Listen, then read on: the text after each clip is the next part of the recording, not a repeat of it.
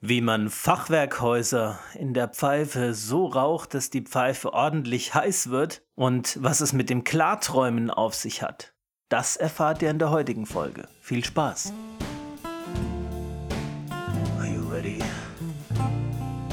Smoke the park. Will you sit down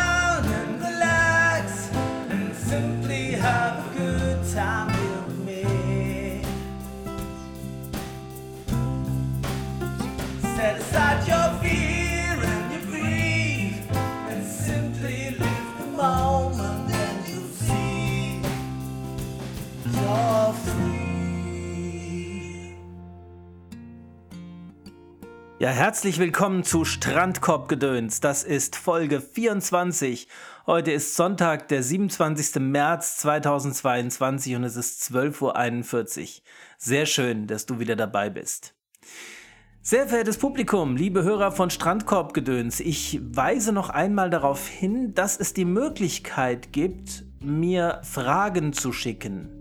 In schriftlicher Form, entweder im 80s Child Forum oder über die Strandkorbgedöns Facebook-Seite oder unter das YouTube-Video unter eigentlich irgendeins, weil ich sehe ja die Kommentare immer, sodass Eaglepipe und ich in einem neuen Teil Questions and Answers diese Fragen beantworten könnten. Es kann natürlich auch sein, dass ihr gar keine Fragen habt und da auch gar kein großes Interesse dran habt.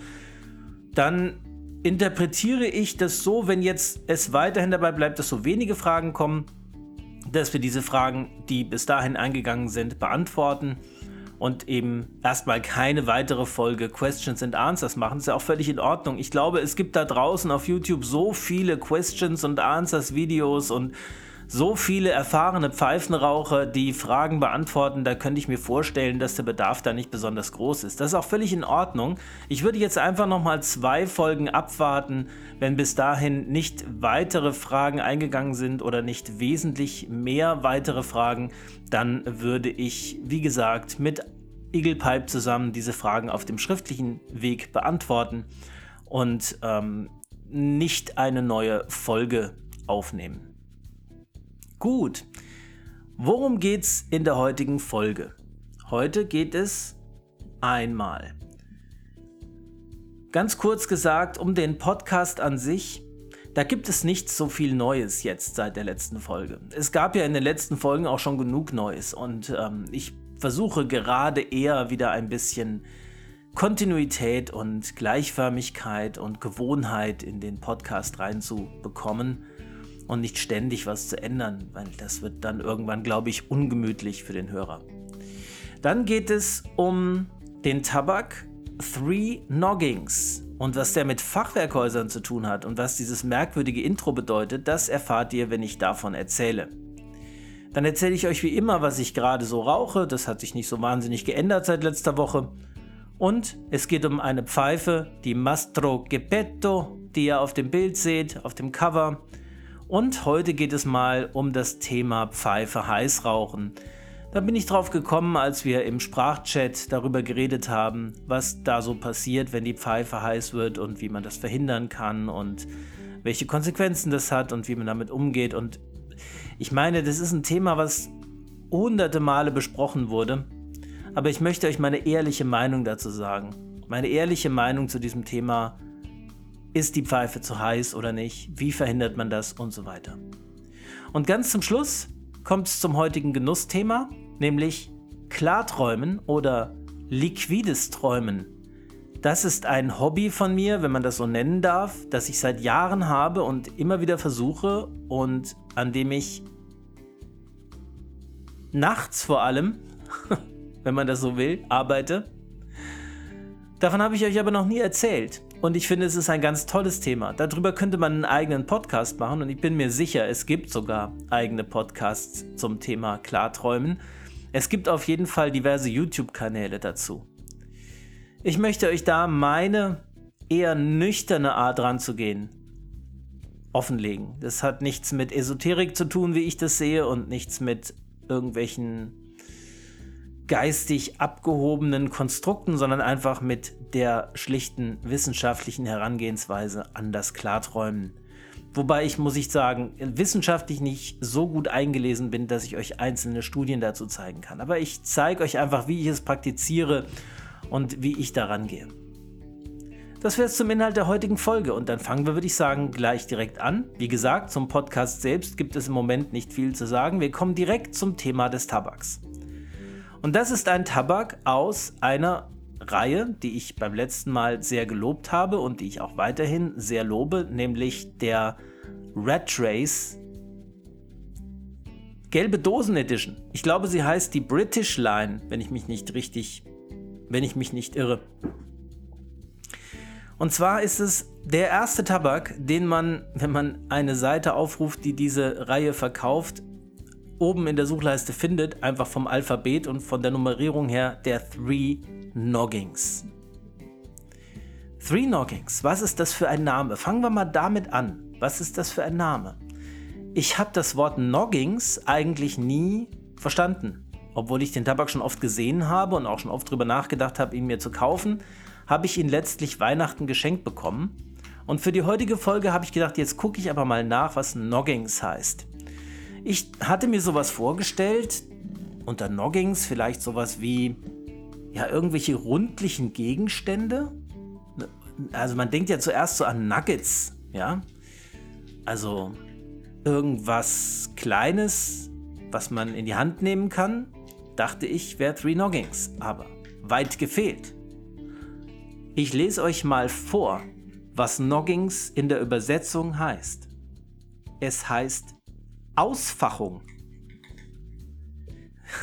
da war mir nicht wirklich geholfen, weil Ausfachung ist auch ein Wort, was ich im Deutschen nicht wirklich zuordnen kann. Ich weiß nicht, wie es euch geht, aber wenn euch jemand sagt hier, hast neulich mal wieder die schöne Ausfachung gesehen beim Spaziergang, denkt man sich ja, pff, Ausfachung ist ein Wort, was man, also Fach ist ein Wort, was man kennt, aus ist ein Wort, was man kennt, aber Ausfachung ist doch merkwürdig. Jetzt lese ich euch vor, was Google dazu sagt, was eine Ausfachung ist. Ein Gefach ist Teil einer Wand eines Fachwerkhauses und bezeichnet den Raum zwischen den Holzbalken. Im ausgefüllten Zustand wird das Gefach beziehungsweise sein Inhalt auch als Ausfachung bezeichnet. Wenn ich also richtig liege, bedeutet Noggings, das sind die Ansammlungen von Material, die in Fachwerkhäusern zwischen den Balken verarbeitet sind. Da habe ich mich gefragt, wie um alles in der Welt kommt man denn auf die Idee, einen Tabak drei Ausfachungen zu nennen? Ausgerechnet drei auch noch. Das ist doch ziemlich verrückt, oder? Drei Ausfachungen? Hm. Also, wie schmeckt es denn, wenn man so ein Fachwerkhaus raucht? Erstaunlich gut, muss ich euch sagen. Hätte ich was anderes erwartet bei Red Trace British Line? Bei der gelben Reihe von Red Trace? Nein. Alles, was man da aufmacht, und da sind sich viele Hörer mit mir einig, ist einfach großartig. Es ist nicht irgendwie durchschnittlich, es ist auch nicht gut, es ist sehr gut. Und auch dieser Tabak ist sehr gut. Jetzt schauen wir mal bei Tobacco Reviews rein, was in dem Tabak alles drin ist. Und zwar in allererster Linie ist da Black Cavendish drin. Black Cavendish ist normalerweise ein Tabak, den ich gar nicht so sehr mag, weil er in den meisten Tabaken zusammen mit extrem zugekleistertem Aroma daherkommt. Aber in diesem Tabak ist von Aroma keine Spur. Der besteht nur aus Black Cavendish und jetzt als zweites Latakia und den schmeckt man auch, allerdings nicht so deutlich wie bei anderen, naja, wenn man will, Latakia-haltigen oder manche sagen auch englischen Mischungen. Streng genommen sind englische Mischungen ja einfach nur Mischungen ohne klassisches Aroma, also ohne diese also Lakelands gehören auch noch zu den britischen Tabaken, aber alle Tabake, die nicht chemisch aromatisiert sind, sozusagen mit, mit Aromen wie Vanille oder Ahorn oder so. Das sind halt englische Tabake. Aber unter den Latakia-haltigen Mischungen schmeckt dieser Tabak schon nach Latakia, aber nicht so deutlich, nicht so massiv. Vielleicht so in die Richtung Presbyterian Mixture, Squadron Leader, sowas. Ähm, Dann ist noch Oriental Turkish drin und zum guter Letzt noch Virginia. Und diese Mischung macht eine wunderbar runde, weiche Geschmackswahrnehmung im Mund. Ganz, ganz herrlich. Und ich fange diesmal mal damit an, an welches Essen mich das erinnert hat. Tatsächlich, weil das Aroma bei den ersten Zügen auch ein bisschen in die Richtung geht. Und zwar, wenn ihr italienisch essen geht, ja, in einem guten Restaurant, dann ist es meistens so, dass während man auf das Essen wartet, der Kellner kommt und einem einen kleinen Gruß aus der Küche bringt. Und das ist meistens selbstgebackenes Weißbrot, sehr leckeres, im Backofen frisch gebackenes Weißbrot zusammen mit einem hochwertigen Olivenöl, in das man dann die, Weiß in das man dann die Weißbrotstücke genüsslich eintunken kann und genießen kann. Dann ist wenn es richtig gut läuft, noch ein kleiner Salzstreuer dabei und dann schmeckt das ganz hervorragend. Und die Gefahr besteht immer, dass man davon so viel isst, dass man, wenn das Essen dann kommt, schon nur noch gemäßigten Appetit hat. Aber der Geschmack ist einfach immer wieder was Besonderes. Und dieser Tabak schmeckt tatsächlich ein bisschen wie frisch gebackenes Weißbrot. Ähm, insofern passt der Vergleich diesmal ganz gut, aber er ist auch so, von seiner Leichtigkeit und von seiner unaufdringlichen Art her passt er gut dazu. Er ist wie so eine Art Vorspeise. Ja, ich weiß nicht, ob ich euch rüberbringen kann, was ich damit meine, aber der, der ist ein Tabak, den man. Ich rauche ihn zum Beispiel sehr gerne morgens früh, nach dem Aufstehen direkt, vor der Arbeit oder bevor ich spazieren gehe oder bevor ich den Tag starte. Eine Pfeife, Three Knockings. Ich habe in letzter Zeit sehr, sehr viel geraucht, weil ich ihn wirklich sehr, sehr, sehr lecker finde. Und es ist wirklich diese, diese Samtigkeit, glaube ich, kommt von der Menge ähm, Black Cavendish darin. Das gibt dem Ganzen so eine gewisse Milde. Also die Basis ist so Black Cavendish Virginia Turkish oder Oriental. Ja, es ist so eine, so eine leichte, würzige, aber sehr milde Unternote gepaart mit kräftigem Latakia, aber nur so viel, dass man die Würzigkeit gerade so mitbekommt. Und insofern für mich einer meiner neuen Lieblingstabake, könnte auch absolut ein All-Day sein, ist hervorragend geeignet für einen Spaziergang, aber auch wunderbar für die Pfeife beim Buch oder einfach während man mit seinen Freunden im 80s Child Forum chattet. Hier mache ich immer mal wieder Werbung fürs 80s Child Forum. Da mache ich auch keinen Hehl draus. Ich finde es wirklich eine ganz tolle Einrichtung. Also nochmal vielen Dank, lieber Natale, falls du das hörst, dass du das schöne Discord-Forum eingerichtet hast. Das ist wirklich ein toller Austauschplatz. Ja, also, Three Noggings von Red Trace. Für mich ein möglicher All-Day. Ich rauche ja nie immer nur denselben Tabak, aber ich könnte mir gut vorstellen, den tagelang ausschließlich zu rauchen. Eine sehr schöne britische, kernige und gleichzeitig sanfte Mischung. Ja, ich feiere diesen Tabak. Ich liebe ihn. Seit ich ihn aufgemacht habe, kommt er fast jeden Tag in die Pfeife. Ja, mehr fällt mir zu dem Tabak im Moment auch nicht ein. Die Schnittart vielleicht noch, das ist so, ja, ist einfach eine Mixture. Ne? Also ist eine, ist eine gute Mixer. Ist kein Ribbon Cut, es ist so eine Art Wild Cut, Loose Cut, sowas in die Richtung. Unproblematisch zu handeln. Ganz einfach. Man muss ihn ein bisschen trocknen, wenn er aus der Dose kommt. Also, wenn man ihn direkt aus der Dose so in die Pfeife tut, muss er muss man ein, zweimal nachzünden, weil es doch etwas zu viel Feuchtigkeit dann ist. Aber wenn, wenn man ihn, sagen wir mal, eine Viertel bis eine halbe Stunde rauslegt vorher, das reicht vollkommen aus. Also der muss jetzt nicht drei Stunden wie ein Samuel Gavitt Tabak erst austrocknen, da reicht eine halbe Stunde. Nur nicht direkt aus der Dose in die Pfeife, das ist ein bisschen zu feucht. Geht aber auch. Ja. Und was rauche ich generell so gerade?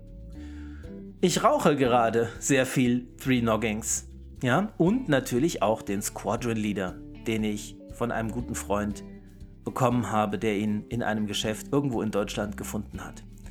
Squadron Leader erzähle ich euch vielleicht in der nächsten oder in einer der anderen Folgen was von auch ein ganz großartiger Tabak, der dem Three Noggings gar nicht so unähnlich ist. Das sind nur Nuancen, die die unterscheiden. Squadron Leader ist noch ein Tick besser. Den rauche ich sehr viel. Dann rauche ich weiterhin immer noch die Peak Cones von Tuck. Die rauche ich weiterhin immer sehr gerne und immer wieder gerne den Louisiana Flake von Pfeifenhuber. Der ist auch schon fast alle.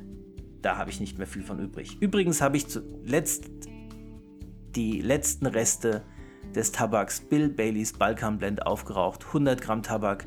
Jede einzelne Pfeife habe ich genossen. Jetzt könnte ich sagen, der war so gut, da würde ich mir am liebsten direkt noch eine zweite Dose von kaufen, aber ich habe so viele Tabake offen. Da gibt es noch genug zu entdecken und zu erzählen. Und außerdem noch Tabake auch geschlossen da, die ich erstmal öffnen muss und probieren muss. Und was heißt muss? Will. Ja, ich mache das ja, weil ich das will. Ja, Genau, aber das sind so die Haupttabake, die ich im Moment rauche. Da ist immer mal ein anderer dabei, auch mal ein Aromat. Aromaten rauche ich immer ganz gerne, wenn ich weiß, dass Menschen in der Nähe sind, ne? die mit äh, passiv rauchen, wenn man so will, oder den Tabak zumindest riechen. Wobei ich ja eigentlich ausschließlich unter freiem Himmel oder in meiner Man Cave rauche. Und ich freue mich immer, wenn die Leute dann sagen, hm, das riecht aber gut, was rauchst du denn da Schönes? Ja, deswegen, wenn man so einen British Line Tabak raucht, weiß ich, ich weiß gar nicht, wie die Raumnote von so einem Tabak ist. Habe ich noch nie wahrgenommen, aber ich habe da zumindest, während ich den geraucht habe, noch nie gehört, hm, das riecht aber gut, was rauchst du denn da? Wahrscheinlich riecht es doch eher so ein bisschen in Richtung Zigarre oder sowas, die, könnte ich mir vorstellen, in die Richtung. Ich habe, wie gesagt, die Raumnote von britischen Mischungen noch nie wahrgenommen. Wenn ihr die kennt, ähm, einer hat mir mal gesagt, es ist so ein bisschen in Richtung geräucherter Speck, ja.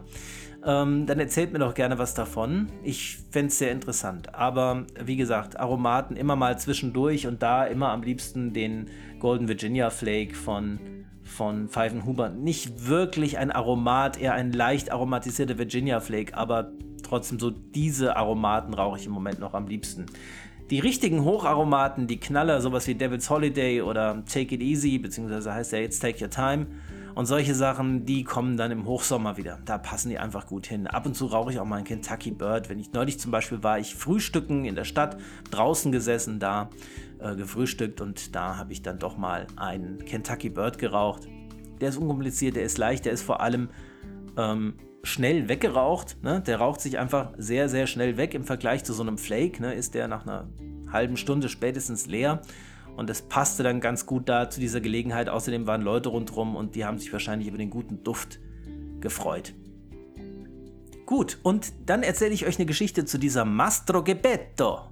Meine Italienerin. Wo habe ich die gefunden? Ich war vor ungefähr einem Jahr bei Peter Heinrichs in Köln. Also nicht in dieser Außenstelle, sondern in Köln. Das Haus der 1000 oder der 10.000 Pfeifen, bin mir nicht ganz sicher. Auf jeden Fall sehr, sehr viele Pfeifen. Und dort habe ich mich umgeschaut nach Pfeifen. Ich wollte einfach gerne ein, zwei, drei neue Pfeifen kaufen. Ich habe mir gedacht, wenn ich schon mal dahin fahre, dann soll es sich auch lohnen. Und ich habe auch mehrere Pfeifen gefunden, die ich gekauft habe. Und ich erzähle euch auch noch was von den anderen Pfeifen, die ich da gekauft habe, aber eine davon war eben die Mastro Geppetto. Und was mir daran sehr gut gefallen hat, war diese Zierlichkeit dieser Pfeife. Ich weiß nicht, ob das auf dem Foto so richtig gut rüberkommt, aber die Pfeife ist sehr klein. Vom Füllvolumen her ist sie aber nicht ganz so klein, wie sie aussieht. Da ist schon so klein bis mittleres Füllvolumen, aber die Pfeife ist einfach ideal so zum Beispiel für morgens vor der Arbeit. Ne? Man hat eine relativ kleine Füllung, die vielleicht eine halbe Stunde brennt, vielleicht auch mal 20 Minuten, je nachdem welchen Tabak man benutzt. Und die eignen sich einfach ideal mal so für kürzere Zeitspannen, wenn man mal nicht Zeit hat, sich eine Stunde lang hinzusetzen, zu entspannen und genüsslich Zügchen für Zügchen eine oder anderthalb Stunden die Pfeife zu rauchen, sondern das kann man gemütlich rauchen, das Pfeifchen, und braucht trotzdem nur eine halbe bis maximal eine Dreiviertelstunde. Und das ist ideal für solche Gelegenheiten. Ich finde die Pfeife sehr, sehr schön gearbeitet. Sie ist in gewisser Weise rustiziert, aber sehr exakt rustiziert nach einem sehr streng symmetrischen Muster. Es hat ein wunderbares ähm, Zwischenstück, Applikation nennt man dieses Zwischenstück ja auch, aus Silber wo so kleine Pinocchio-Figuren eingearbeitet sind. Also wirklich ein ganz, ganz schönes Stück. Und ich weiß noch, als ich damals, als ich die drei Pfeifen gekauft hatte, ein Bild davon auf Facebook gepostet hatte, von diesen drei Pfeifen, kamen die meisten Fragen zu dieser Pfeife. Wo hast du die her? Wo gibt es die? Ich habe die auch tatsächlich online nie wieder gefunden. Und nur bei Peter Heinrichs da vor Ort gesehen. Sie war auch nicht übermäßig teuer, so um die 200 Euro, aber schon gehobene Klasse. Aber ich muss sagen, ich bereue keine einzigen Euro davon, weil ich rauche sie wirklich sehr, sehr regelmäßig und sehr gern.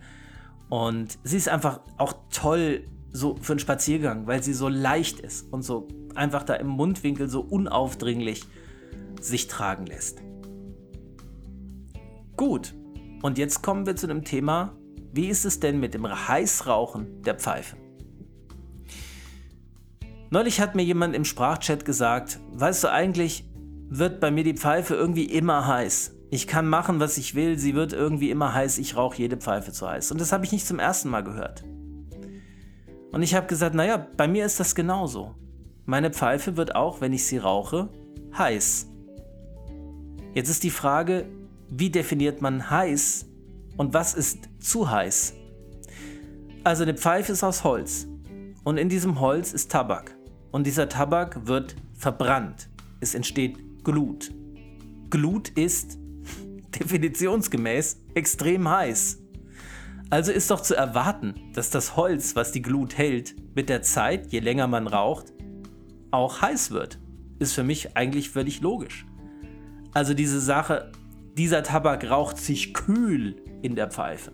Ganz ehrlich, kühl habe ich noch nie eine Pfeife geraucht. Man kann das vielleicht schaffen.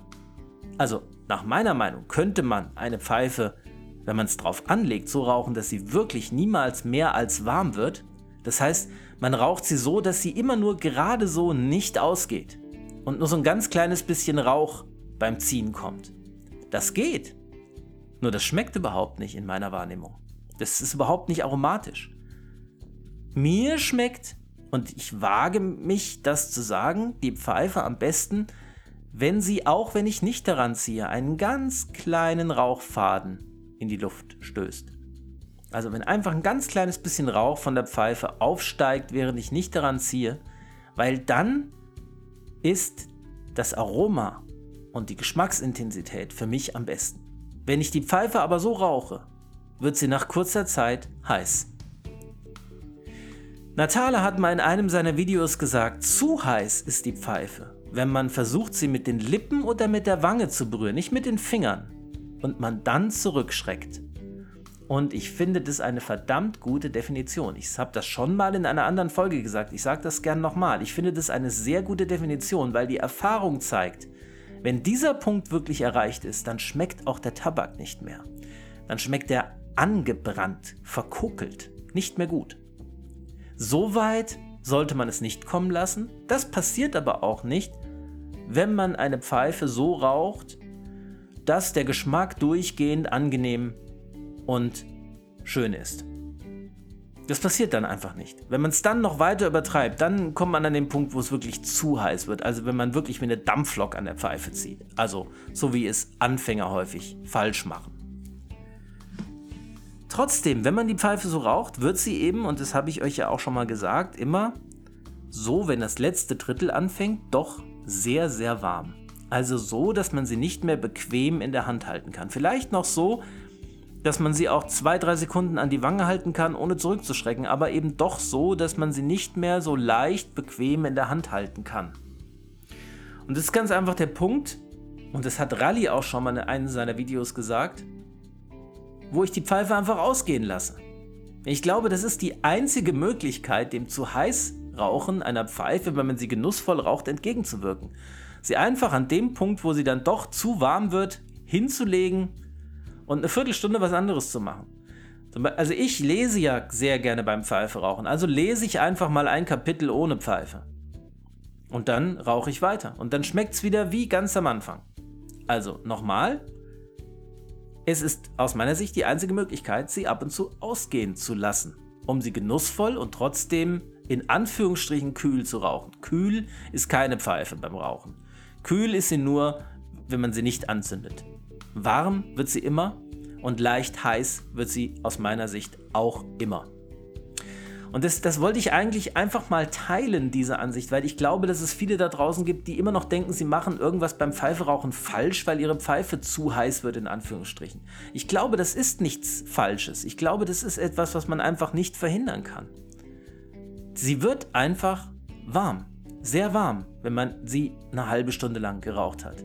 Ist ja auch logisch. Eine halbe Stunde lang Glut in dem Holz. Das, die Hitze verbreitet sich einfach in dem Holz und dehnt sich aus. Ich, das ist überhaupt kein Fehler. Das, das halte ich nicht für äh, falsche Rauchtechnik. Falsch ist nur, wenn man so heiß raucht, dass man sie dann wirklich äh, mit diesem Wangen- und Lippentest nicht mehr für erträglich hält und wenn es dann wirklich unangenehm schmeckt und spätestens dann, wenn man an der Pfeife zieht und man spürt etwas an der Zunge, so als hätte man zu heißen Kaffee getrunken, spätestens dann stopp. Weil wenn man dann weitermacht, entwickelt sich Zungenbrand und zwar ein richtiger Zungenbrand. Mit dem Zungenbrand ist es auch so eine Sache. Ich habe eigentlich niemals Zungenbrand, obwohl ich so rauche, wie ich es gerade beschrieben habe. Ich habe niemals das Gefühl, dass meine Zunge in irgendeiner Weise irritiert oder beansprucht ist, obwohl ich jeden Tag zwei bis vier Pfeifen rauche. Selbst wenn ich fünf rauche, was ganz selten mal im Urlaub passiert, habe ich keinerlei Zungenbrand. Nicht einen Millimeter.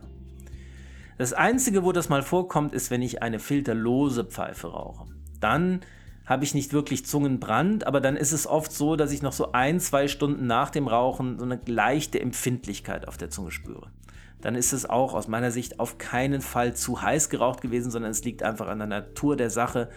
Der Rauch kommt einfach ungefiltert direkt auf die Zunge und macht so ein kleines bisschen eine Irritation. Naja, wir wissen ja auch, dass Rauchen jetzt nicht gerade eine besondere Gesundheitsbehandlung für die Mundschleimhaut ist. Ne? Da wollen wir mal ehrlich bleiben. Das ist eine Noxe, die man sich dazu führt. Und eine leichte Irritation passt da einfach dazu. Aber wie gesagt, beim Filterrauchen lasse ich die Pfeife, äh, beim filterlosen Rauchen lasse ich die Pfeife oft sogar noch ein bisschen öfter ausgehen oder ziehe noch vorsichtiger und langsamer und äh, ja, damit das eben nicht passiert. So viel wollte ich heute zum Thema Pfeife heiß rauchen sagen.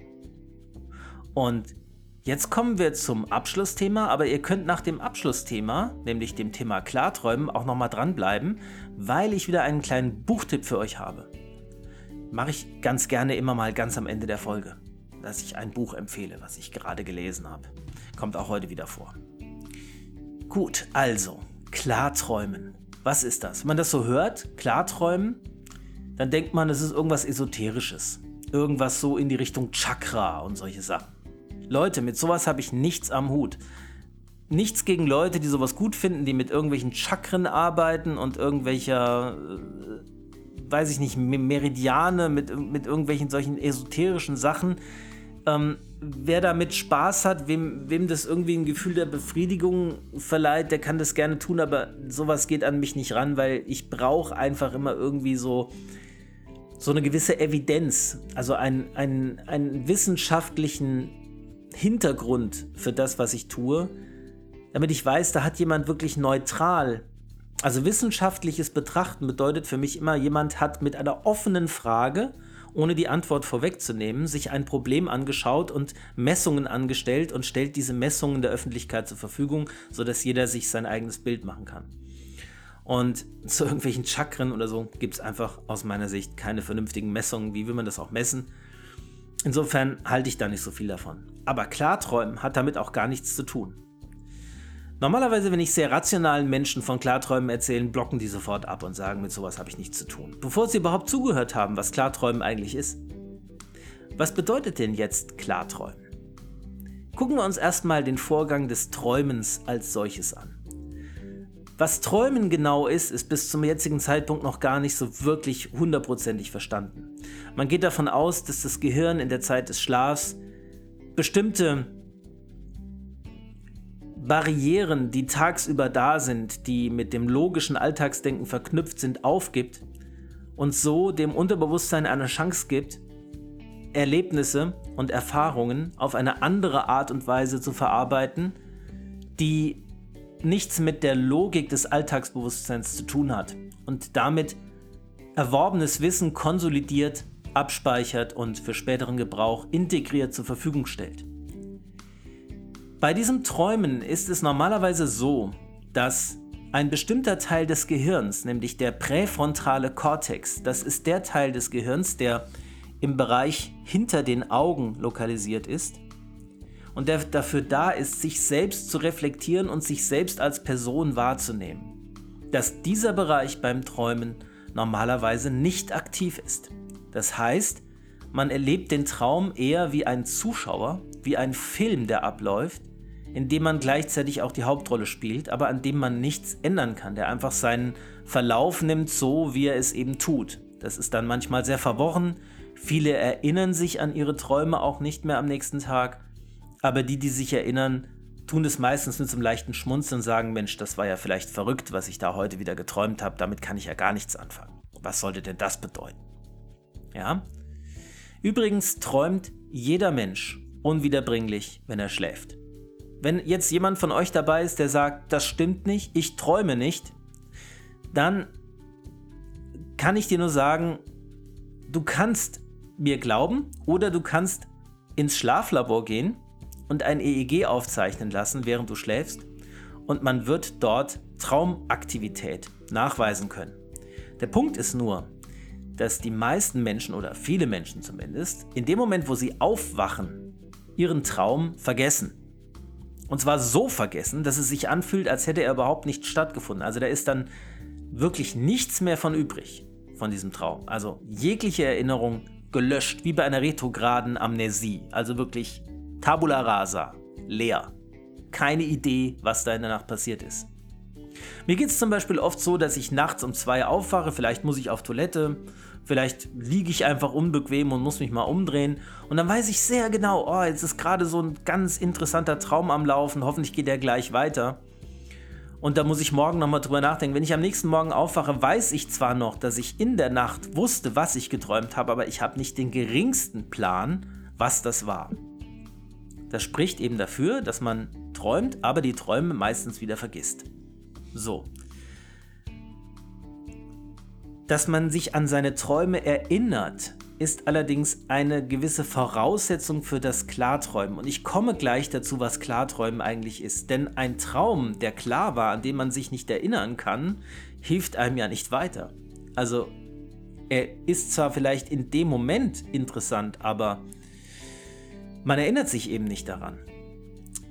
Ich glaube allerdings, dass die emotionale Aktivität, wenn ich das so nennen will, in einem Klartraum so stark ist, dass man kaum eine Chance hat, sich an diesen Klartraum nicht zu erinnern, wenn er denn wirklich eintritt. Trotzdem ist es gut, wenn man anfangen will, klar zu träumen, zu versuchen und sich darauf zu konzentrieren, sich an seine Träume besser zu erinnern. Da gibt es jetzt verschiedene Techniken, wie man das tun kann. Das eine ist ein sogenanntes Traumtagebuch. Dafür gibt es sogar regelrechte Vordrucke, die man ausfüllen kann, wie so eine Art Poesiealbum. Sind auch sehr schön gemacht. Kann ich sehr empfehlen. Macht, macht sehr viel Spaß. Allerdings sagen die meisten, okay, das ist mir zu viel Aufwand, da habe ich keine Lust zu, da habe ich keine Zeit zu, mich mit sowas zu beschäftigen. Also gleich von Anfang an, wenn dir das Thema, wenn ich dir gleich erkläre, was Klarträumen ist, nichts bedeutet und dich das nicht anspricht, dann brauchst du es auch nicht zu versuchen. Ja? Aber wenn du es versuchen möchtest, dann ist es hilfreich zu versuchen, sich an seine Träume zu erinnern. Aber ich habe nie ein Traumtagebuch geschrieben. Und ich kenne auch andere Klarträumer, die das nie getan haben. Das muss man nicht unbedingt tun. Das macht es einem leichter, aber es ist nicht Voraussetzung. Man muss es nicht tun. Aber was, was tut man denn damit, dass man in seinen Träumen schrittweise präsenter wird? Man nähert sich dem Klartraum an. Denn der Klartraum bedeutet, dass im Traumzustand der präfrontale Kortex aktiv wird. Der präfrontale Kortex wird im Traum hoch aktiv. Das heißt, ich werde mir meiner selbst im Traum bewusst, realisiere, dass ich mich gerade in einem Traum befinde, wache aber nicht auf. Und was das für Möglichkeiten mit sich bringt, liebe Freunde, das könnt ihr euch vorstellen. Das kann eine sehr intensive Erfahrung werden. Und was ich euch jetzt sage, könnte euch ein wenig Lust auf das Klarträumen machen. Denn diese Klarheit in dem Traum ist gefühlt klarer als das Alltagsbewusstsein. Das klingt jetzt vielleicht paradox, aber wenn du dir im Traum bewusst wirst, dass du gerade träumst und wer du bist und dass du eigentlich gerade im Bett liegst und schläfst und es nur in deinem Kopf passiert, was du gerade erlebst, dann klären sich, und deswegen heißt es Klarträumen, deine Sinneseindrücke derartig scharf, dass du alles sehr intensiv wahrnimmst. Alles, was du siehst, alles, was du hörst, was du riechst, was du schmeckst, was du mit deiner Haut und mit deinem Körper spürst, wird sehr, sehr, auf Englisch würde man sagen, vivid, lebendig. Und du kannst dann tun und lassen, was du willst, weil du ja auch weißt, es ist nur ein Traum. Das lässt natürlich Möglichkeiten entstehen, Dinge zu tun, die du schon immer mal tun wolltest, aber die vielleicht in deinem Alltagsleben doch zu Schwierigkeiten führen würden. Also, mal abgesehen von irgendwelchen sexuellen Abenteuern, die du erleben kannst, was viele natürlich dafür so, sofort nutzen, ja. Kann es aber auch sowas sein, das machen die meisten Leute gleich am Anfang, wenn sie klarträumen, sowas wie Fliegen, ja, oder übermenschliche Kräfte haben. Einfach sehr, sehr weit springen oder sich in die Erde vergraben oder tief tauchen, im Wasser atmen, ja, oder ja, eben fliegen. Also, das ist wirklich das, was die meisten Leute machen in dem Moment, wo sie anfangen klar zu träumen. Sie fangen an, sie springen in die Luft und fliegen los. Auch ich habe das schon erlebt und ich kann euch sagen, es ist ein Erlebnis ohne Gleichen. Es ist also keine, keine noch so ausgefeilte Droge auf dieser Welt könnte dieses Hochgefühl jemals auch nur ansatzweise erzeugen. Stellt euch vor, ihr springt in die Luft, ihr könnt fliegen, ihr spürt den Wind in den Haaren und am Körper, spürt, wie die Luft euch trägt, spürt die Beschleunigung, spürt die Bewegungen in der Luft, seht unter euch die Erde in allen Details. Natürlich wenn man sich später an den Traum erinnert, merkt man, dass die Details gar nicht so ausgefeilt waren, wie man in dem Moment gedacht hat. Aber im Traum, im Klartraum, fühlt es sich so verdammt real an. Es ist wirklich toll. Und wie kommt man jetzt dahin? Wie erlebt man einen solchen Zustand? Wie kriegt man diesen präfrontalen Kortex dazu, sich zuzuschalten und nicht aufzuwachen? Denn das ist das Problem. In dem Moment, wo ihr euch bewusst werdet, das ist ein Traum, besteht die große Gefahr, dass ihr zack, wach seid und dann ist es vorbei mit dem Klartraum. Und dazu gibt es jetzt eine ganze Reihe von Techniken mit allzu komplizierten Abkürzungen. Ja? DILD, WILD, SSILD oder auch Dialed, Wild und so weiter genannt. Da gibt es eine ganze Wissenschaft zu, kann man sagen. Ein ganzes eigenes, ja, also da gibt es YouTube-Kanäle mit jeweils 100 Videos dazu, was es alles für verschiedene Techniken gibt. Ich will euch das nicht überfrachten. Ich will, ich will euch damit nicht überfrachten. Ich will euch einfach nur sagen, wie ich es gemacht habe und wie ich glaube, dass es die einfachste Art ist, in einen Klartraum reinzukommen. Und das ist die DILD-Technik. Ich sage es einfach, Dream Induced Lucid Dreaming. DILD. Das klingt erstmal wahnsinnig schwierig. Das bedeutet einfach nur, dass man im Traum bemerkt, dass man träumt und dann präsent wird. Das war's. Und wie man da hinkommt, ist, dass man sich möglichst oft tagsüber, wenn man eben wach ist, Gedanken macht, ob man gerade träumt oder nicht. Und es reicht nicht, wenn man das einmal am Tag macht. Es reicht auch nicht, wenn man das einen Tag lang macht. Man muss es zu einer Gewohnheit werden lassen, über viele Wochen. Immer wieder, jeden Tag überlegen, träume ich gerade? Oder ist das die Realität? Man muss sich das einfach einmal pro Stunde oder so fragen. Immer wieder, immer wieder, bis es wirklich zum, zum normalen Gedanken wird, der einen ständig begleitet. Ist es jetzt gerade ein Traum? Woran würde ich denn erkennen, dass es ein Traum ist? Und dann gibt es die sogenannten Reality Checks. Ja? Reality Checks gibt es auch wieder eine ganze Reihe, kann man ein ganzes Buch drüber schreiben. Also, dass man zum Beispiel versucht, den Finger durch die Hand zu schieben oder dass man Dinge betrachtet und wegschaut und wieder betrachtet und guckt, ob sich irgendwas verändert hat. Oder dass man seine Hände anschaut, ob die wirklich zehn Finger haben oder ob sie irgendwie komisch aussehen. Dass man auf die Armbanduhr schaut, weil im Traum meistens keine Armbanduhr zu sehen ist. Dass man darauf achtet, ob man weiß, wie man an den Punkt gekommen ist, wo man gerade ist Ja, das sind alles Möglichkeiten, die darauf hinweisen, dass es ein Traum ist, wenn man da irgendwelche, sag ich mal, fishy Umstände bemerkt. Wenn man merkt, Moment mal, hier stimmt doch irgendwas nicht. Hier ist doch irgendwas, wie bin ich denn jetzt hierher gekommen? Ja. Aber das Schlimme ist, all diese Reality-Checks können euch im Traum veräppeln. Ihr könntet einen Reality-Check machen im Traum und versuchen, den Zeigefinger durch die Handfläche zu schieben und siehe da, es geht nicht und ihr denkt, aha, ist doch kein Traum, ist die Realität. Und ihr habt den Klartraum verpasst. Mir ist zum Beispiel einmal passiert, dass ich in einem Traum, weil es einen Reality-Check gibt, der heißt, man soll einen Lichtschalter betätigen und wenn der nicht funktioniert, ist man im Traum. Also war ich in meinem Traum wieder an der Uni, habe wieder studiert und da habe ich mich gefragt, ja, wie kann das denn sein? Wie bin ich denn jetzt wieder an die Uni gekommen? Ich bin doch schon seit Jahren Arzt. Warum soll ich denn jetzt plötzlich wieder in die Vorlesung? Das ist doch irgendwas, das ist doch, das ist doch merkwürdig. Und wieso bin, was ist das überhaupt für eine Uni? Die kenne ich gar nicht. Hier war ich noch nie. Und dann ist es mir gedämmert. Das könnte ein Traum sein.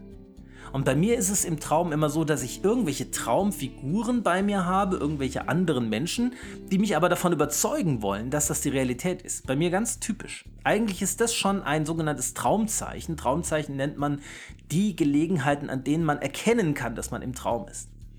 Also war das auch, ne? jemand sagte mir, das ist kein Traum, wir sind hier an der Uni, wir schreiben morgen eine Klausur, pass lieber mal auf, hör mal gut zu in der Vorlesung, denn heute ist nochmal Wiederholung von dem Stoff. Ich sagte, ja, ich habe noch gar nicht gelernt für die Prüfung, weil ich gar nicht wusste, dass es eine ist. Und irgendwie, was ist das überhaupt für eine Prüfung und welches Fach? Kannst du mir sagen, welches Fach? Und er so, ja, das, was wir die ganze Zeit hatten. Und ich merkte schon wieder, irgendwas stimmt nicht. Also war ich sicher, okay, das muss ein Traum sein. Also gehe ich jetzt in den Hörsaal und mache das Licht aus und dann werde ich sehen, das Licht bleibt an und dann weiß ich, dass es ein Traum ist. Also bin ich in den Hörsaal gegangen, habe das Licht ausgemacht und kennt ihr diese Reaktion von Gruppen, wenn ein Licht ausgeht was dann so, es gibt so einen ganz bestimmten Hintergrundrauschen, Geräusch, so ein Murmeln unter den Menschen. So, hey, hey, ne? Also so, so ein bestimmtes Geräusch, das die Menschen machen, wenn das Licht ausgeht. Manchmal sind auch so Wuhu oder sowas dabei, ja. Und das, das, ist ein ganz, ganz spezielles Gruppenphänomen. Und genau das ist eingetreten. Ich mache das Licht aus, das Licht geht aus und die gesamt, der gesamte Hörsaal reagiert so und jemand schreit, ey, mach's Licht wieder an, bist du blöd oder wie? Und ich mache das Licht wieder an, bin ganz peinlich berührt, setze mich hin und höre zu und denke, okay, das ist kein Traum. Das ist die Realität. Da habe ich mich aber jetzt ordentlich blamiert. Natürlich war es ein Traum. Einfach der Reality-Check hat nicht funktioniert. Er hat mich davon überzeugt, dass ich im realen Leben bin. Aber ihr merkt, ich war so präsent, dass ich den Traum heute, viele Jahre später, noch sehr, sehr lebendig vor Augen habe. Ich habe noch sehr viele Details vor Augen. Also habe ich alles mögliche andere probiert und hin und her probiert. Und irgendwann habe ich gemerkt, ich muss in dem Traum, in dem Moment, wo ich den Verdacht habe, den dringenden Verdacht habe, dass es sich um einen Traum handelt, einfach das tun, was ich im Klartraum machen wollte. Und das ist etwas, was ihr braucht, wenn ihr Klarträumen angehen wollt. Ihr braucht ein festes Vorhaben, was ihr tut in dem Moment, wo ihr realisiert, dass ihr in einem Traum seid. Zum Beispiel fliegen. Ja? Und wie macht man das im Klartraum? Man springt einfach in die Luft und fliegt. Man denkt nicht groß drüber nach. Es geht dann einfach. Man kann sich auch Flügel wachsen lassen. Alles geht. Man muss es einfach nur tun. Und spätestens, wenn das dann klappt, könnt ihr euch sicher sein, dass ihr in einem Klartraum seid. Ja? Und so ist es mir eines Tages passiert, dass ich mit meiner Freundin vom Essen gehen nach Hause kam, auf den Hof gefahren bin mit dem Auto, ausgestiegen bin und da war ein Hafen. Vor unserem Haus war ein Hafen mit Schiffen, die da angelegt hatten. Bin ich also stehen geblieben und habe zu meiner Freundin gesagt, Moment mal, hier stimmt doch was nicht. Was ist denn hier los? Und sie, wieso? Was soll los sein? Na, die Traumfigur, die mich überzeugt, dass ich in der realen Welt bin. Ich sage, naja, hier ist ein Hafen, verdammt nochmal. Hier war im Leben noch, hier, das ist ein Traum. Das muss ein Traum sein. Sie sagt, Quatsch, der Hafen ist schon immer hier, du spinnst. Ich sage, der Hafen ist schon immer hier. Ja, natürlich, pass mal auf, ich zeig's dir. Und dann bin ich in die Luft gesprungen und geflogen. Und damit war der Beweis angetreten, ich bin im Klartraum. Und ich habe diesen Flug sehr genossen, das war ganz toll. Ich habe einen Rundflug über meinen Heimatort gemacht, habe mir alles von oben angeschaut. Und naja, wie das bei Klarträumen so ist, nach einer Zeit, so nach ein paar Minuten, verliert sich dieses klare Gefühl wieder und man geht wieder in einen normalen Trübtraum, wie man das nennt, über. Aber das ist völlig in Ordnung. Ich bin morgens aufgewacht und das Erste, was ich gesagt habe, war, ja, ich hab's geschafft. Ja, das war eine Geschichte. Ich kann euch noch mehr Geschichten erzählen von Klarträumen. Es hat mehrere Male funktioniert und es war jedes Mal overwhelming. Ja, also eine unglaubliche Erfahrung. Ja, wie ein Traum, der wahr wird. So müsst ihr euch das vorstellen. Also wenn ihr jetzt Lust bekommen habt, Klarträumen mal zu probieren, dann macht doch nur Folgendes. Versucht einfach, euch an eure Träume etwas besser zu erinnern. Das heißt, ihr lenkt eure Aufmerksamkeit darauf, was ihr nachts träumt. Mehr braucht ihr nicht tun. Ihr braucht es nicht unbedingt aufschreiben, ihr könnt es tun, wenn ihr es wollt, aber konzentriert euch einfach darauf, was träume ich in der Nacht. Das verbraucht keine zusätzliche Zeit. Ihr braucht für dieses Hobby Klarträumen, das ist das Schöne daran, keine Minute Zeit mehr, als ihr bis jetzt habt. Ihr denkt einfach drüber nach, während ihr euch morgens duscht, was habe ich eigentlich heute Nacht so geträumt. Und dann versucht ihr euch das möglichst klar nochmal vorzustellen und in Erinnerung zu rufen. Und dann geht ihr euren täglichen Verrichtungen nach und belegt euch ab und zu einfach mal, ist das jetzt ein Traum oder ist das die Realität? Woran würde ich denn erkennen, dass es ein Traum ist? Und dann werdet ihr relativ schnell merken, nee, das ist schon alles echt. Ich, also die Handlungsabfolge bis hierher ist klar. Ich kann ganz genau die letzte halbe Stunde nachvollziehen. Ich weiß, wie ich hierher gekommen bin. Ich bin an der Arbeit. Ich, also das wäre sehr ungewöhnlich, wenn das ein Traum ist. Ja. Und eines Tages wird es euch passieren, dass ihr genau diese Überlegung anstellt. Bin ich hier eigentlich gerade in einem Traum? Und dann merkt ihr, ja, Moment mal. Wo bin ich denn hier eigentlich? Und wieso habe ich keine Beine? Zum Beispiel, ja? Oder wieso sehe ich so anders aus als sonst? Oder wer sind eigentlich all diese Leute da um mich rum? Die kenne ich doch alle gar nicht. Wie bin ich hierher gekommen? Ja? Also, was auch sehr helfen kann bei diesem Versuch, Klarträumen zu lernen, oder was euch viel mehr gehörig inspirieren kann, ist, wenn ihr euch den Film Inception mit Leonardo DiCaprio anguckt. Das ist ein Film über letztlich Klarträumen, ja. Aber äh, naja, es geht nicht, es ist kein Lehrfilm über das Klarträumen. Es, ihr müsst ihn einfach gucken, dann wisst ihr, was ich meine, falls ihr ihn nicht schon kennt. Ja, also viel Spaß dabei, probiert es mal aus. Wie gesagt, es kostet keine Zeit, es kostet nur eine gewisse Aufmerksamkeitsfokussierung. Und dann wird es euch irgendwann gelingen. Und äh, wenn ihr dieses unglaubliche Gefühl, also ich sag euch, ne, ich war einmal im Traum, weil ich bin ein Fan von Spider-Man. Schon immer. Ich mochte immer Spider. man Was heißt ein Fan? Also ist jetzt nicht so, dass ich Spider-Man-Abos habe oder äh, wisst ihr, irgendwelche Hefte von Spider-Man lese oder äh, ständig mir die Filme reinziehe. Aber ich fand die Figur von allen Superhelden immer am sympathischsten, weil die so noch eine begrenzte Art von Superkräften hatte und die irgendwie auch so schön nachvollziehbar waren. Und äh, irgendwie mochte ich immer Spider-Man unter den Superhelden am liebsten als Kind schon. Und dann habe ich gesagt, ich will mal, so wie Spider-Man, so in New York durch die, durch die Gassen schwingen, ja. Und die Geschichte, wie ich da darauf gekommen bin, dass ich träume, ist eine ganz lange Geschichte. Die erzähle ich vielleicht ein andermal, falls euch das Thema Klarträumen noch mehr interessiert. Lasst es mich wissen, ich erzähle euch gerne noch mehr, dann auch diese Geschichte. Auf jeden Fall war ich dann Spider-Man und bin durch die Hochhäusergassen geschwungen und ich konnte die Beschleunigung beim Abwärtsschwingen jedes Mal deutlich spüren. Das Gehirn weiß offensichtlich, wie sich das oder hat eine Vorstellung davon, wie es sich anfühlen würde und lässt diese Empfindungen entstehen im Körper. Da sieht man mal, welche Macht das Gehirn hat und wie unsere Wahrnehmungen letztlich doch alle im Gehirn abläufen. Denn ich lag ja einfach nur im Bett, ich habe mich nicht bewegt, ich hab, bin nicht beschleunigt worden auf irgendeine Weise. Es hat sich für mich in meinem in meiner Körperwahrnehmung aber so angefühlt. Also, wie gesagt, wenn euch das Thema näher interessiert, probiert es doch ruhig mal aus. Wenn ihr Fragen dazu habt, sprecht mich gerne an auf YouTube oder auf den üblichen Kanälen, die ich immer wieder erwähne. Und natürlich schaut euch auf YouTube um, denn es gibt einen Haufen Kanäle dazu.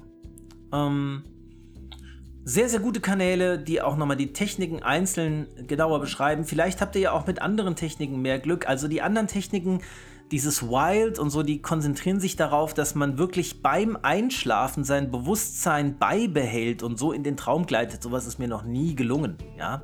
Das finde ich auch extrem schwer, stelle ich mir wahnsinnig schwierig vor. Da muss man schon sehr, sehr, sehr, sehr lange dran üben und das geht dann auch, glaube ich, nicht mehr so nebenbei. Oder dieses SSILD, wo man einfach während dem Einschlafen eine Übung macht, die so kompliziert ist, dass ich dabei immer schon einschlafe. Deswegen funktioniert das für mich nicht. Aber ähm, schaut mal, dieses DILD ist wirklich sehr natürlich und sehr einfach äh, anzugehen. Dream Induced Lucid Dreaming bedeutet halt im Traum erkannt, dass es ein Traum ist und präfrontaler Kortex an und die Show kann losgehen. So, so viel zum Thema Klarträumen für heute. Lucid Dreaming auf Englisch, falls ihr auf Englisch auf YouTube suchen wollt. Oder auch luzides Träumen ist es auch noch genannt. Gut, es gibt dazu, wie gesagt, sehr, sehr viel zu erzählen, aber für heute mache ich mit dem Thema mal Schluss und gebe euch noch eine kleine Buchempfehlung mit auf den Weg. Und zwar ähm, geht es um ein Buch von Haruki Murakami. Das ist der Autor, der auch die Ermordung des Kommendatore Teil 1 und Teil 2 geschrieben hat, die ich mal im Urlaub gelesen habe in Spanien, die ich sehr, sehr geliebt habe, diese Reihe, diese Mini-Reihe. Und von dem habe ich eine kleine Geschichtensammlung gefunden da hatte ich mal Lust drauf für so zwischendurch einfach eine Sammlung von Kurzgeschichten und die heißt Der Elefant verschwindet. Der Elefant verschwindet ist die letzte Kurzgeschichte aus dieser Sammlung und namensgebend für den gesamten Sammelband, für das kleine Buch, man kann es schon fast Heftchen nennen, kann ich sehr empfehlen. Es sind absolut verrückte Geschichten dabei. Ähm, es bringt einem Japan näher, also man ist in Japan, während man das Buch liest. Und jetzt ist es so, dass diese Geschichten so bizarr und verrückt sind, dass es bestimmt eine ganze Menge Leute gibt, die Überlegungen angestellt haben, welche Metaphern da verwendet werden und für was das stehen soll. Da war ich nie ein Freund von. Ich war schon in der Schule nicht gut darin, immer einen Text zu zerpflücken und in allen Einzelheiten zu zerreden, bis man irgendwann eine vermeintliche Bedeutung gefunden hat. Ich lese das einfach und erfreue mich daran, welches Gefühl es bei mir hinterlässt. Und für mich sind diese Geschichten einfach so bizarr und so verrückt, dass sie so gut sind, dass man sie nicht wieder vergisst. Und das reicht mir vollkommen aus, das unterhält mich. Und wenn ihr Lust habt, das mal zu erleben, ich erzähle euch mal eine kleine Geschichte, die ist wirklich eine ganz kleine, die sind nur fünf Seiten irgendwo in der Mitte des Buchs und dann kriegt ihr vielleicht Lust darauf. Und die heißt Der Bäckereiüberfall. Jetzt, pass auf, ich erzähle euch das einfach mal, was da passiert in dieser Geschichte. Zwei Jugendliche treffen sich und haben furchtbar Hunger. Haben aber kein Geld, weil sie arm sind wie die Kirchenmäuse. Also überlegen sie sich, naja, überfallen wir eine Bäckerei. Ich erzähle einfach mal weiter. Verrückter Gedanke, ne? Aber es ist so. Sie gehen los, nehmen Messer mit, ja, bewaffnen sich, gehen in die Bäckerei, warten aber erst, während die Frau vor ihnen eine Sammelbestellung erstmal aufgibt, ärgern sich dabei darüber, dass es so lange dauert, bis sie endlich an der Reihe sind. Als sie dann an die Reihe kommen, sagt der eine der beiden, der Wortführer, so, wir haben Hunger, aber wir haben kein Geld, wir wollen Brot. Und dann sagt der Verkäufer, ja, ist kein Problem. Ihr braucht mir kein Geld geben. Wenn ihr Hunger habt, könnt ihr auch so Brot haben. Und ist der Wortführer etwas erstaunt und sagt, naja, das hatte ich mir anders vorgestellt. Wir haben jetzt hier Messer dabei und so. Wir wollten dich bedrohen. Wir wollten dir das Geld abpressen. Wir wollten dich zwingen, uns Geld, äh, äh Brot zu geben, eben nicht Geld, Brot. Und er sagt, nee, das, äh, da habe ich keine Lust drauf. Also bedroht werden und am Ende noch verletzt werden oder am Ende sogar getötet werden, das ist nichts, woran ich Interesse habe. Also, wenn ihr nur Brot wollt, dann mache ich euch einen Vorschlag. Ich höre gern Wagner. Und ich höre gerade eine Sinfonie von Wagner. Und wenn ihr euch mit mir hinsetzt, weil es gibt so wenige Leute, die mit mir Wagner hören, und mit mir diese Sinfonie hört, dann gebe ich euch so viel Brot, wie ihr nur wollt. Völlig kostenlos. Nun sind die beiden ein bisschen enttäuscht, weil sie wollten jetzt Verbrecher werden. Sie hatten sich das so vorgestellt, dass sie da ein Ding durchziehen und jemanden Geld ab... Äh, ich sage immer Geld, weil man darauf kommen wird, ja aber jemandem Brot abzwingen. Aber dann sagen sie, naja, weißt du, letztlich ist es ja eine Win-Win-Situation. Du hast jemanden, der mit dir Wagner hört, wir haben Brot, niemand wird verletzt, das machen wir. Und damit ist die Geschichte zu Ende. Und wenn ihr jetzt ein ähnliches Gefühl habt wie ich, als ich diese Geschichte gelesen habe, dann habe ich euch rübergebracht, wie der Stil dieses Buchs und dieser Kurzgeschichten ist. Könnt ihr da gerne mal reinlesen. Kann ich sehr empfehlen. Ich fand es sehr beeindruckend und mit diesem merkwürdigen Gefühl, mit diesem überraschten und etwas verwirrten Gefühl möchte ich euch heute in den Tag schicken oder in den Abend, je nachdem, welche Zeit gerade bei euch ist, und diese Podcast-Folge beenden. Ich danke euch, dass ihr wieder bis zum Schluss dabei wart. Ich hoffe, ihr hattet Spaß und seid unterhalten worden. Wünsche euch wie immer alles das, was ihr euch selbst für euch wünschen würdet. Und eine gute Zeit. Bis zum nächsten Mal bei Strandkorbgedöns. Macht's gut. Ciao.